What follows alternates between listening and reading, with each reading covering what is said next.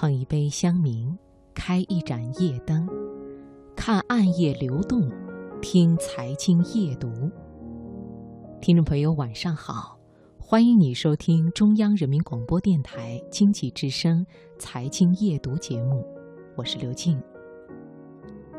在拉斯维加斯举行的世界拳击组织银量级金腰带争夺战中。中国拳手邹市明战胜泰国拳手昆比七，夺得了世界拳击组织银量级世界职业拳王金腰带。在沉寂许久之后，邹市明用一块金腰带证明，三十五岁的他还在打拳。其实，对于大多数运动员来说，奥运冠军就是职业巅峰，或是职业生涯的完美终点。但是对邹市明来讲，两块奥运金牌仅仅是职业生涯的一个全新起点。我们今晚首先开始的读热点，就将目光聚焦这位新晋的职业拳王。文章选自《三联生活周刊》。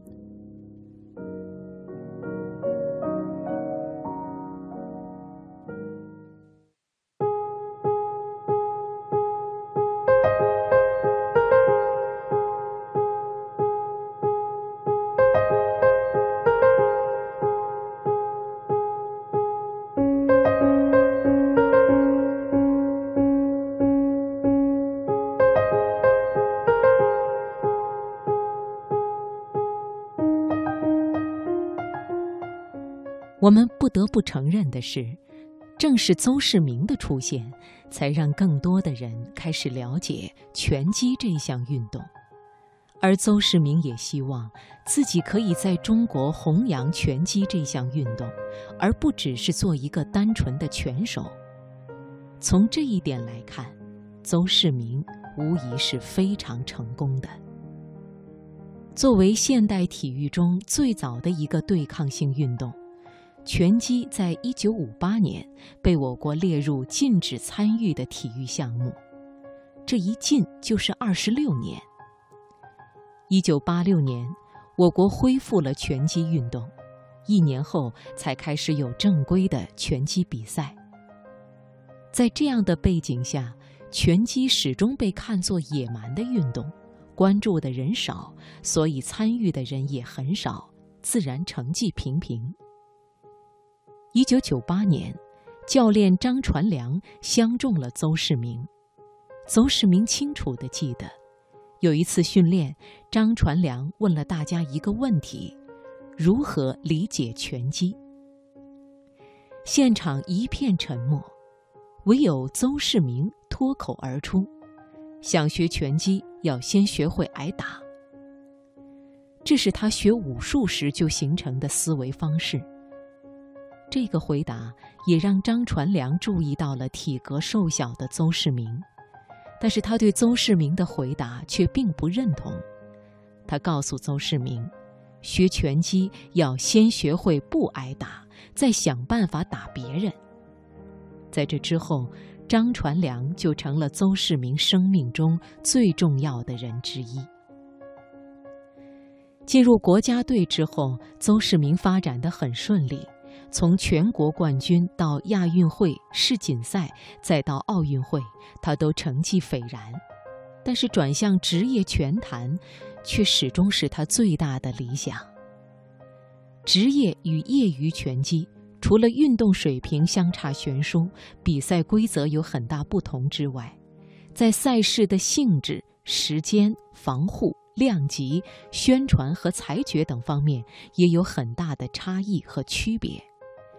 任何一个拳击运动员都希望站在拉斯维加斯众人簇拥的对擂台上，周围都是人群的尖叫和欢呼，赤裸着上身，不戴头盔，完成身体的对抗。有专门的职业经理人来为自己打点。这种成就感和奥运冠军全然不同，都是一种极高的境界，但却是两条不相交的平行线。走完一条就已经很不容易，而邹市明恰恰两条路他都想走。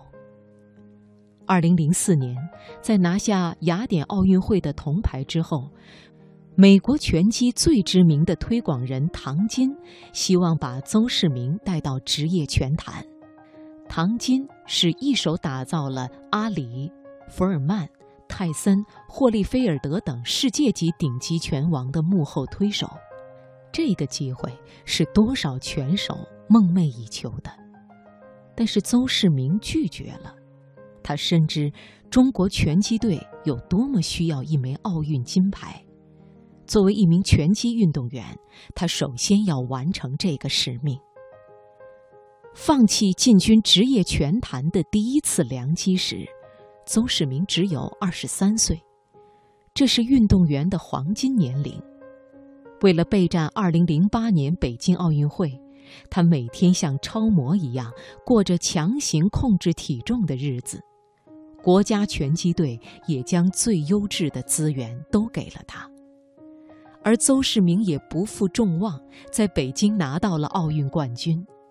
而为了维持荣耀，不让拳击队的辉煌昙花一现，二十七岁的他又打了四年，拿到了第二枚奥运金牌。二零一三年，邹市明正式离开国家队，闯荡职业拳坛。他签了国内顶尖的体育文化传播机构胜利世家和国际著名职业拳击推广公司 Top Rank。Top Rank 的老板阿鲁姆很看重中国市场，希望邹市明之于 Top Rank，就像姚明之于火箭队和 NBA 一样，在中国掀起拳击热潮。他说。邹的比赛在中国有三亿观众，超过了超级碗在美国的观众三倍之多。其实，如果不谈商业价值，仅仅从奥运会到职业拳坛，邹市明对拳击项目在中国的推广，无疑也是最重要的人。而转向职业比赛，邹市明曾经最得意的海盗式打法，却成了最大的障碍。在澳门的那场职业生涯首秀，邹市明虽然赢了对手墨西哥人瓦雷祖拉，但是业余的问题也是暴露无遗。防守动作不够严谨，躲闪幅度太大，耗费太多体力，太依靠单调的左右摆拳，重心太高，底盘不稳等等。尽管他已经在训练中很努力地去克服这些问题。但是多年的习惯却不是朝夕就能改的。关注综艺节目的朋友一定还记得，二零一五年邹市明曾经参加了《爸爸去哪儿》的录制。其实那段时期正是他职业发展的低谷期，或者可以说，他是借着和儿子相处的机会，让自己逃避和放松一下，然后以更好的状态重返拳坛。在接受媒体采访的时候，邹市明说过：“没有永远的冠军，只有永远的英雄。”他做到了，他开启了中国大众对拳击认知的一扇大门。但是这扇大门打开之后，如何不迷失在其中，找到中国人在职业拳坛上的位置，或许会是更加艰难的课题。